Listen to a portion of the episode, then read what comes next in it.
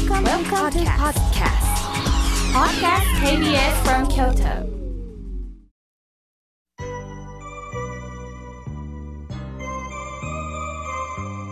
ここからは皆様方からいただきましたメッセージを紹介させていただきます。え今日もたくさんの温かいメッセージをいただきました。紹介させていただきます。まずはじめに、ハッピーママさんからメールをいただきました。はじめまして。実は今日初めてラジオを聞いたんです。私は足が不自由になった母の介護を毎日しています。今日もそんな母とラジオを聞いていました。母は食べることの楽しみ以外はこうやってラジオを聞くこと。あっちこっちチャンネルを変えていたら、この番組に出会ったんです。なんてほっこりする番組なんでしょうか。聞いていると前向きにもなれます。来週は大学生の息子が下宿先から帰ってくるので、息子にもこの番組を聞かせてやろうと思っています。とのことです。ああ、嬉しいですね。お母さんの介護を一生懸命なさって、そして一緒にラジオを聴いてたら、まあ、心が笑顔になるラジオに出会ってくださった。そしてそのことをまた息子さんにね、伝えてくださる。本当に命の輪が広がるようです。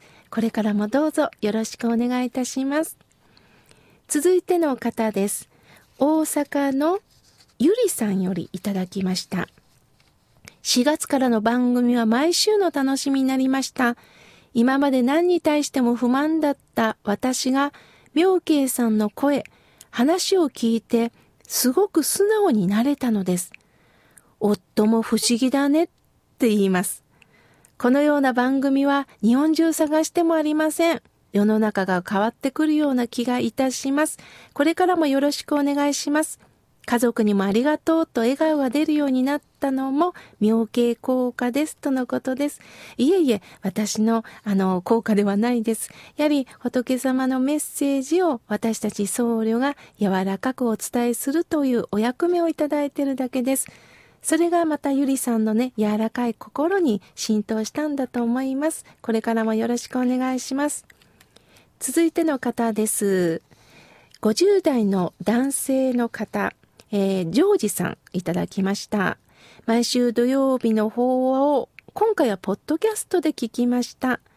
会うというテーマ、振り返っていろんなことを考えていました。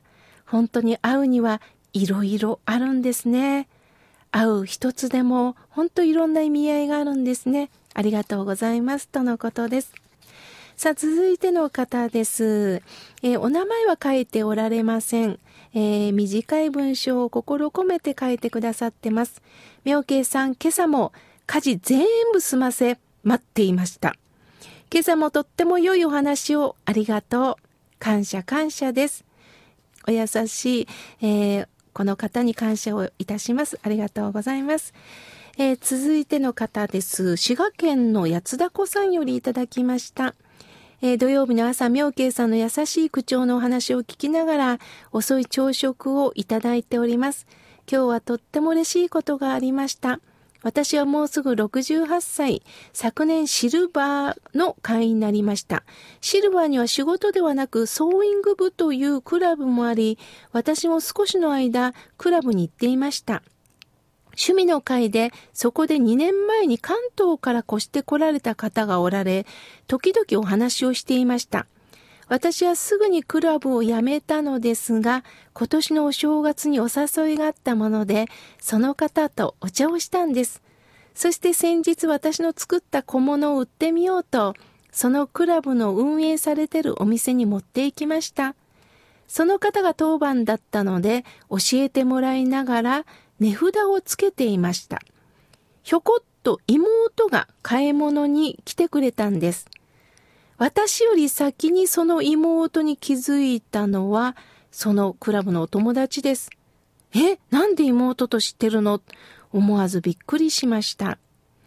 二人が顔見知りだったことがすごく嬉しいのと、こうして出会う気の合った友達と本当に出会っていけるっていうことはいいことなんだなと思いました。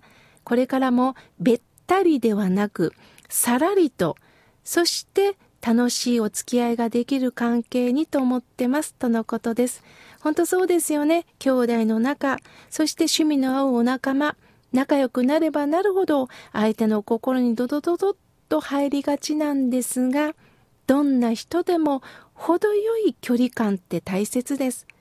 私も本当に仲がいいからと朝昼晩その人のプライベートを知っとこうと思うとそこから関係は悪くなると思ってます。それは夫婦であっても恋人であっても親子でもあってもです。意外に、へえ、そんなことしてたの？を知らなかったぐらいの方がいいのかなと思っております。えー、いいきっかけをいただきました。ありがとうございます。さあ、続いての方です。井村屋さんにぴったりのラジオネームですね。滋賀県よりあずきさんからいただきました。私は先のことを考えすぎる性格で、いつも不安定で、友達からネガティブと言われます。自分でも直したいんですが、つい考えてしまいます。お医者さんからは、生まれ変わらないと無理と言われました。そうなんでしょうか。不眠症はそこから来てると思います。おおらかな性格に憧れます。普段の生活の中でどういうふうにすればいいんでしょうか教えてくださいとのことです。それは、まず自分がネガティブだということを自覚しましょう。そして、ネガティブの考えがどう効果があるのってもう一人の自分に聞くんです。それを考えたからどうなるのかなと客観的に見るとああ、こういうことよりも逆にこう考えた方が楽しいよなと思えるようになります。それは私もそうなんです。いろんなマイナス的なことを考えることってもちろんあります。そんな時にもう一人の自分に尋ねるんです。ああ、そうだよな。こんなこと考えても誰も喜ばないよな。だったら、こういうふうに思えた方のが私自身も明るくなれるよなと思った時に、そのネガティブの感情はポイッとゴミ箱に捨てるようなイメージで生きております。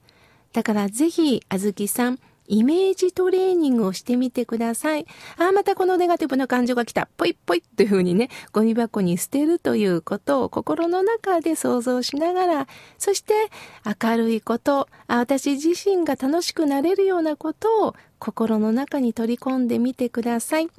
まだたくさんのメッセージをいただいたんですが、また次回にご紹介させていただきます。これからのメッセージくださいね。